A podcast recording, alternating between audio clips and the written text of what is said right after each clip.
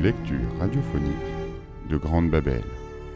Lecture offerte par Madame Zeriri. Le Petit Poussé. Conte de Charles Perrault. Il était une fois un bûcheron et une bûcheronne qui avaient sept enfants, tous garçons. L'aîné n'avait que dix ans et le plus jeune n'en avait que sept. On s'étonnera que le bûcheron ait eu tant d'enfants en si peu de temps. Mais c'est que sa femme allait vite en besogne et n'en faisait pas moins que deux à la fois. Ils étaient fort pauvres et leurs sept enfants les incommodaient beaucoup parce qu'aucun d'eux ne pouvait encore gagner sa vie. Ce qui les chagrinait encore, c'est que le plus jeune était fort délicat et ne disait mot, prenant pour bêtise ce qui était une marque de bonté dans son esprit. Il était fort petit, et quand il vint au monde, il n'était guère plus gros que le pouce, ce qui fit que l'on l'appela le petit pousset. Ce pauvre enfant était le souffre-douleur de la maison, et on lui donnait toujours le tort. Cependant, il était le plus fin et le plus avisé de tous ses frères, et s'il parlait peu, il écoutait beaucoup. Il vint une année très fâcheuse, et la famine fut si grande que ces pauvres enfants, pardon, que ces pauvres gens résolurent de se défaire de leurs enfants.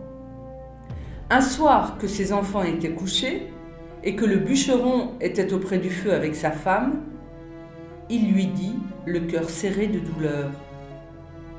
Tu vois bien que nous ne pouvons plus nourrir nos enfants.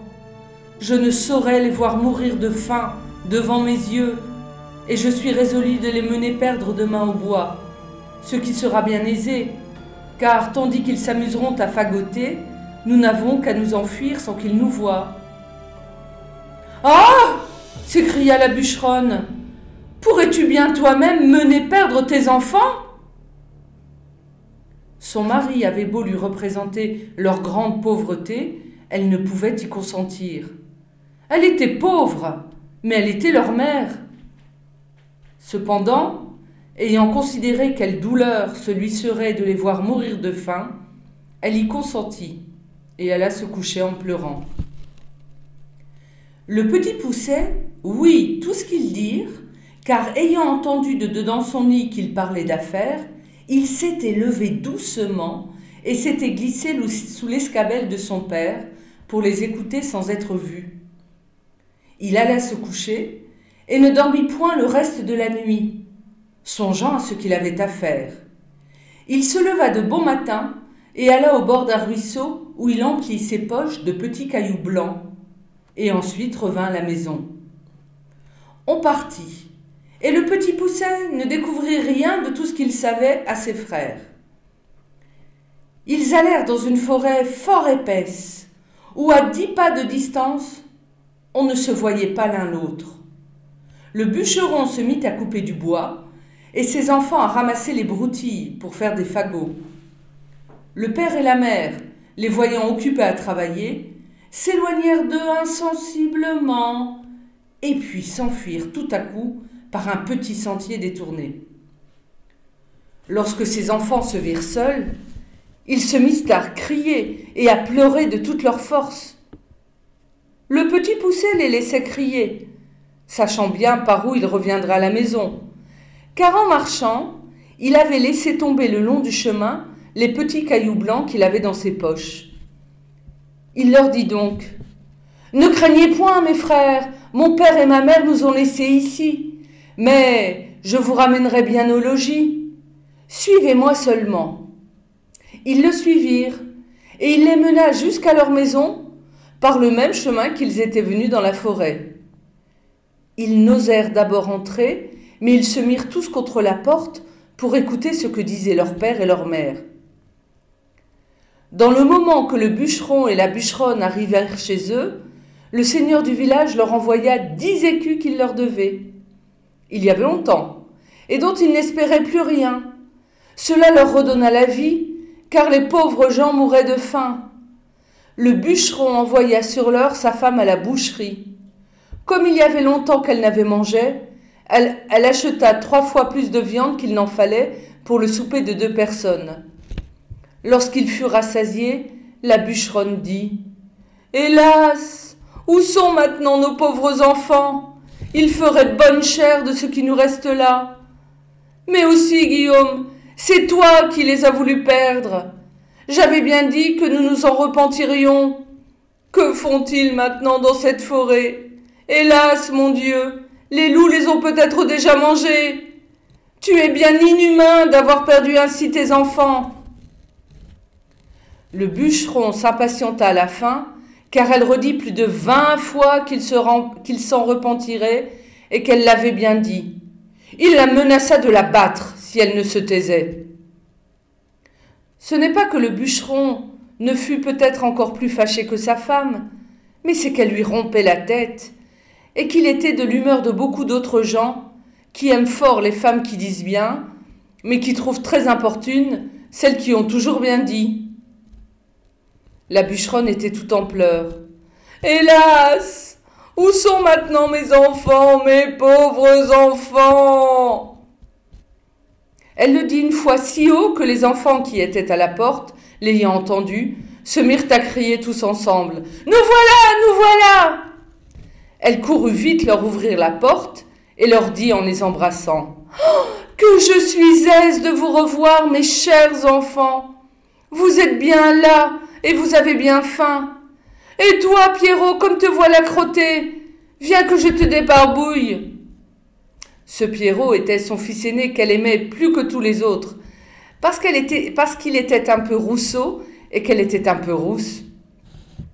Ils se mirent à table et mangèrent d'un appétit qui faisait plaisir au père et à la mère, à qui ils racontaient la peur qu'ils avaient eue dans la forêt, en parlant presque toujours tous ensemble.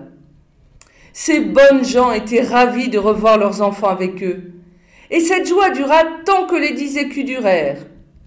Mais lorsque l'argent fut dépensé, ils retombèrent dans leur premier chagrin et résolurent de les perdre encore. Et pour ne pas manquer leur coup, de les mener bien plus loin que la première fois.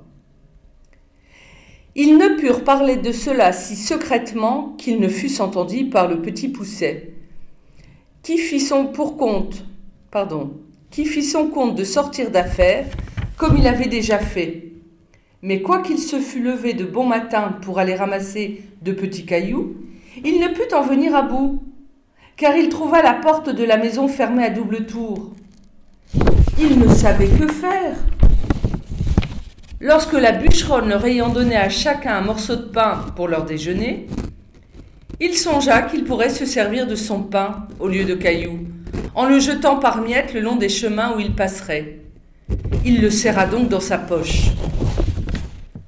Le père et la mère les menèrent dans l'endroit de la forêt le plus épais et le plus obscur, et dès qu'ils y furent, ils gagnèrent un faux fuyant et les laissèrent là. Le petit poussé ne s'en chagrina pas beaucoup, parce qu'il croyait retrouver aisément son chemin par le moyen de son pain qu'il avait semé partout où il était passé. Mais il fut bien surpris lorsqu'il ne put en retrouver une seule miette. Les oiseaux étaient venus qui avaient tout mangé. Les voilà donc bien affligés, car plus ils marchaient, plus ils s'égaraient et s'enfonçaient dans la forêt. La nuit vint, et il s'éleva un grand vent qui leur faisait des peurs épouvantables. Ils croyaient n'entendre de tous côtés que les hurlements de loups qui venaient à eux pour les manger. Ils n'osaient presque se parler, ni tourner la tête. Il survint une grosse pluie qui les perça jusqu'aux os. Ils glissaient à chaque pas et tombaient dans la boue d'où ils se relevaient tout crottés, ne sachant que faire de leurs mains. Le petit pousset grimpa au haut d'un arbre pour voir s'il ne découvrirait rien. Ayant tourné la tête de tous côtés, il vit une petite lueur, comme d'une chandelle, mais qui était bien loin par-delà la forêt. Il descendit de l'arbre, et lorsqu'il fut à terre, il ne vit plus rien. Cela le désola. Cependant, ayant marché quelque temps avec ses frères du côté qu'il avait vu la lumière, il la revit en sortant du bois. Ils arrivèrent enfin à la maison où était cette chandelle, non sans bien des frayeurs, car souvent ils la perdaient de vue, ce qui leur arrivait toutes les fois qu'ils descendaient dans quelque fond. Ils heurtèrent à la porte, et une bonne femme va leur ouvrir. Elle leur demanda ce qu'ils voulaient. Le petit Pousset lui dit qu'ils étaient de pauvres enfants qui s'étaient perdus dans la forêt et qui demandaient à coucher par charité. Cette femme, les voyant tous si jolis, se mit à pleurer et leur dit Hélas, mes pauvres enfants, où êtes-vous venus? Savez-vous bien que c'est ici la maison d'un ogre qui mange les petits enfants Hélas, madame, lui répondit le petit poussé, qui tremblait de toute sa force aussi bien que ses frères. Que ferons-nous? Il est bien sûr que les loups de la forêt ne manqueront pas de nous manger cette nuit, si vous ne voulez pas nous retirer chez vous. Et cela étant, nous aimons mieux que ce soit monsieur qui nous mange. Peut-être qu'il aura pitié de nous, si vous voulez bien l'en prier. La femme de l'ogre crut qu'elle pourrait les cacher à son mari jusqu'au lendemain matin, les laissa entrer et les mena se chauffer auprès d'un bon feu, car il y avait un mouton tout entier à la broche pour le souper de l'ogre. Comme ils commençaient à se chauffer, ils entendirent heurter trois ou quatre grands coups à la porte. C'était l'ogre qui revenait. Aussitôt, la femme les fit cacher sous le lit et alla ouvrir la porte.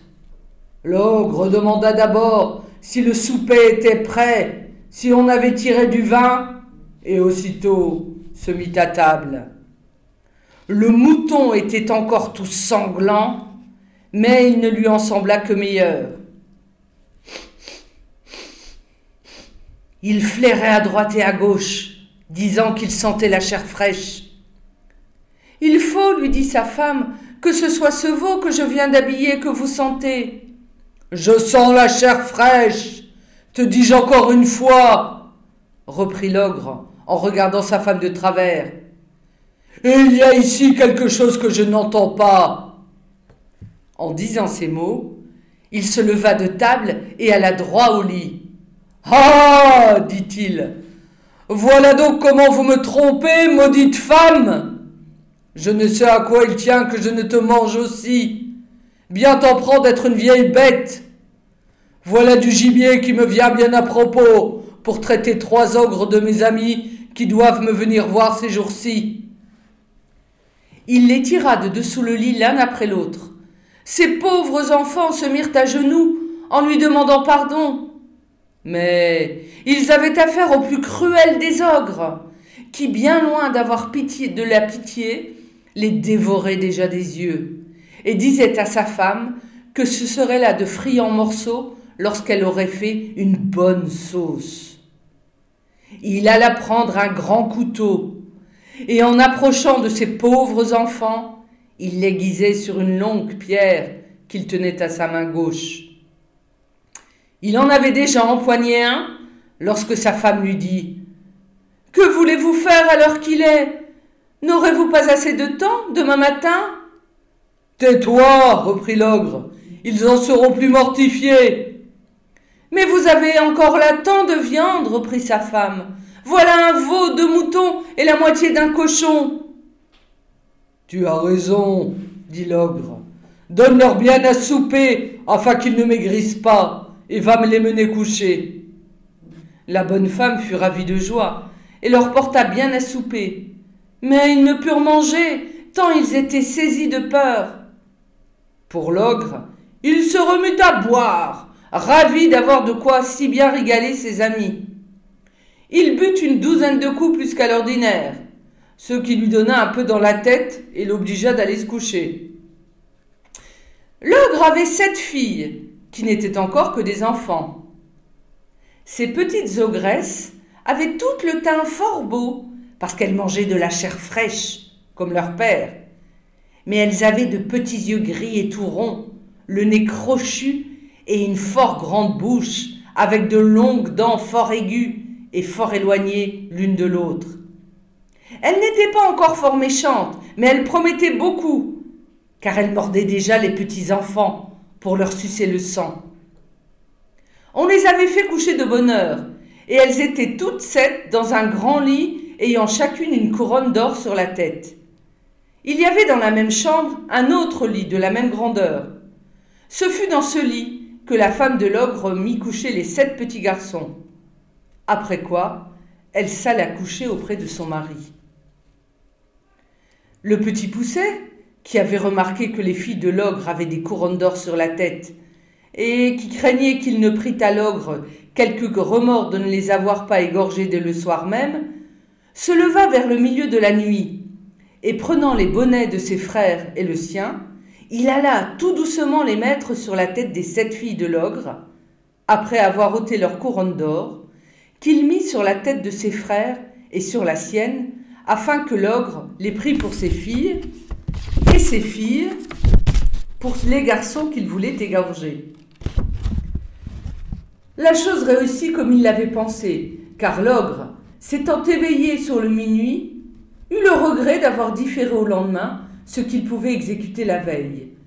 Et il se jeta donc brusquement hors du lit, et prenant son grand couteau, Allons voir, dit-il, comment se portent nos petits drôles.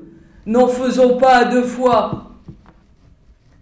Il monta donc à tâtons à la chambre de ses filles, et s'approcha du lit où étaient les petits garçons qui dormaient tous, excepté le petit Pousset, qui eut bien peur lorsqu'il sentit la main de l'ogre qui lui tâtait la tête, comme il avait tâté celle de tous ses frères. L'ogre qui sentit les couronnes d'or. Vraiment, dit-il, j'allais faire là un bel ouvrage. Je vois bien que je bus trop hier au soir.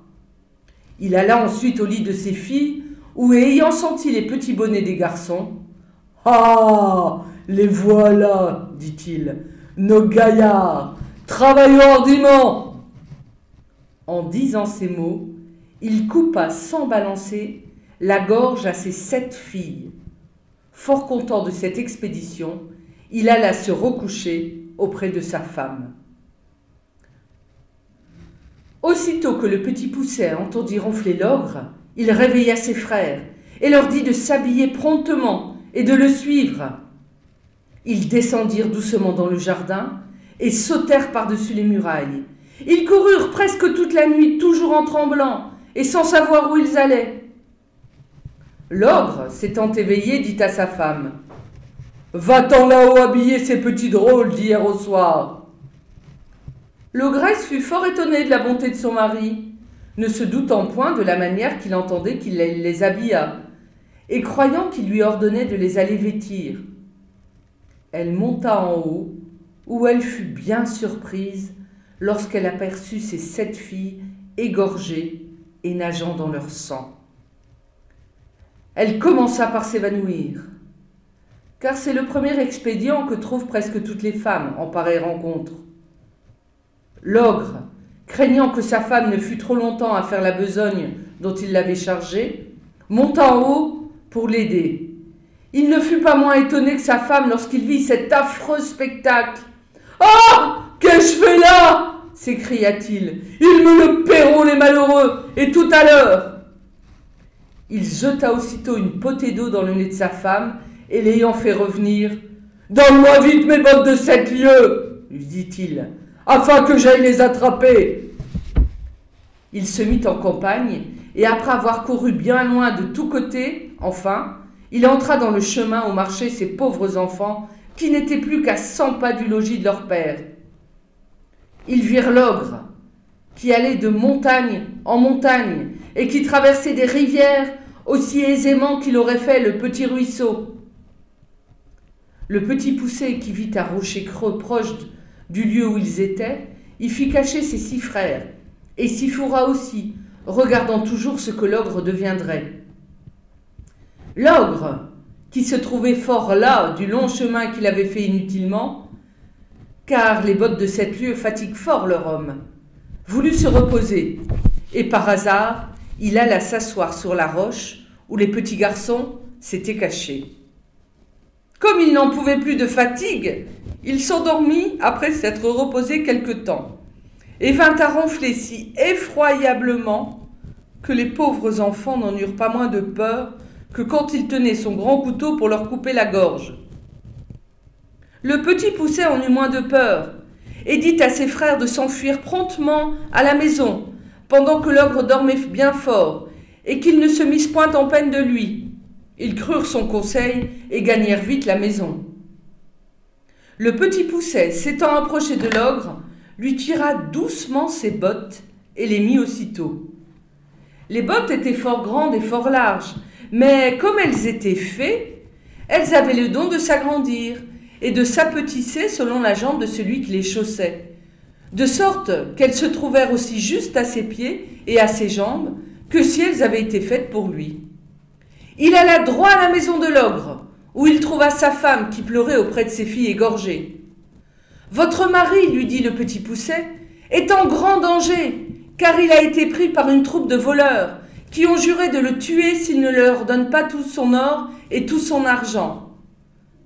Dans le moment qu'il lui tenait le poignard sur la gorge, il m'a aperçu et m'a prié de vous venir avertir de l'état où il est, et de vous dire de me donner tout ce qu'il a vaillant, sans en rien retenir, parce qu'autrement, ils le tueront sans miséricorde.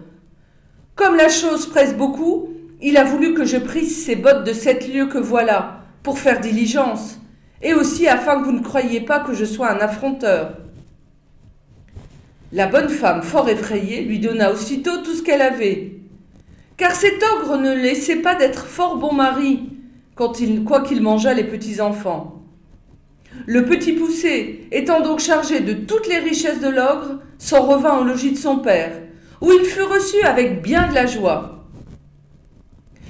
Il y a bien des gens qui ne demeurent pas d'accord de cette dernière circonstance, et qui prétendent que le petit poussé n'a jamais fait ce vol à l'ogre, qu'à la vérité, il n'avait pas fait conscience de lui prendre ses bottes de sept lieues, parce qu'il ne s'en servait que pour courir après les petits enfants. Ces gens-là assurent le savoir de bonne part, et même pour avoir bu et mangé dans la maison du bûcheron. Ils assurent que lorsque le petit poussé eut chaussé les bottes de l'ogre, il s'en alla à la cour, où il savait qu'on était fort en peine d'une armée, qui était à deux cents lieues de là, et du succès d'une bataille qu'on lui avait donnée. Il alla, disent-ils, trouver le roi et lui dit que s'il le souhaitait, il lui rapporterait des nouvelles de l'armée avant la fin du jour. Le roi lui promit une grosse somme d'argent s'il en venait à bout. Le petit poussé rapporta des nouvelles de le soir même, et cette première course l'ayant fait connaître, il gagnait tout ce qu'il voulait, car le roi le payait parfaitement fort bien pour porter ses ordres à l'armée. Et une infinité de dames lui donnaient tout ce qu'il voulait pour avoir des nouvelles de leurs amants. Et ce fut là son plus grand gain. Il se trouvait quelques femmes qui le chargeaient de lettres pour leur mari, mais elles le payaient si mal, et cela alla si peu de choses, qu'il ne daignait mettre en ligne de compte que ce qu'il gagnait de ce côté-là. Après avoir fait pendant quelque temps le métier de courrier, et y avoir amassé beaucoup de biens, il revint chez son père, où il n'est pas possible d'imaginer la joie qu'on eut de le revoir. Il mit toute sa famille à son aise. Il acheta des offices de sa nouvelle création pour son père et pour ses frères.